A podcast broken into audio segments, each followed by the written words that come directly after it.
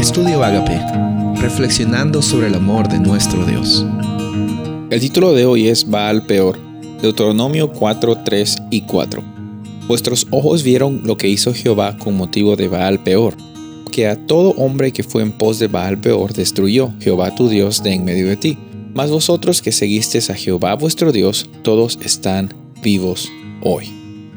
La realidad que vemos aquí de Valpeor, la historia, se encuentra en números 25. Y para resumirla, eh, Israel eh, tiene una experiencia de eh, adoración falsa con este dios falso que era Baal Peor.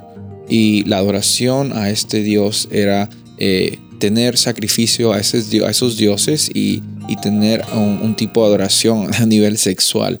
Y la historia nos dice de que las personas o los hombres que estuvieron involucrados con, con esta adoración, eh, con esta eh, fornicación, eh, fueron totalmente erradicados. Porque, bueno, Satanás siempre se ha encargado de, de, darnos confusión en nuestra vida porque sabemos de que en un nivel más íntimo como seres humanos, Dios creó la sexualidad para expresar unidad no, no para expresar egoísmo, no para expresar simplemente placer, sino como una oportunidad de estar eh, mostrando la unidad y, la vulnerabilidad e intimidad.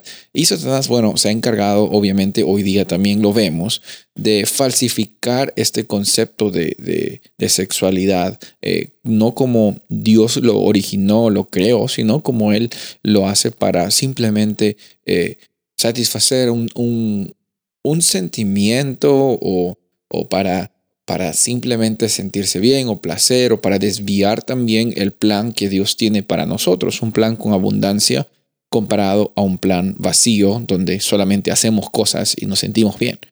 Eh, la, historia es un poco incómoda, es un poco incómoda, pero también tiene una lección muy grande. Eh, Dios siempre tiene un plan para y un propósito para nosotros eh, está en nosotros tomar la decisión.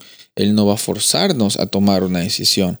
Pero la, realidad grande aquí que veo es de que eh, los que estaban considerando a Dios como la mejor eh, oportunidad de, tener una vida con abundancia, tuvieron esa oportunidad de, estar amparados bajo, las alas de, del Padre Celestial.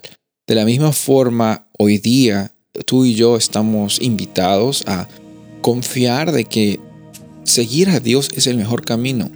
No porque Dios es arbitrario, como dije ayer, sino porque Dios te creó a ti con propósito y con la oportunidad de vivir con esa abundancia.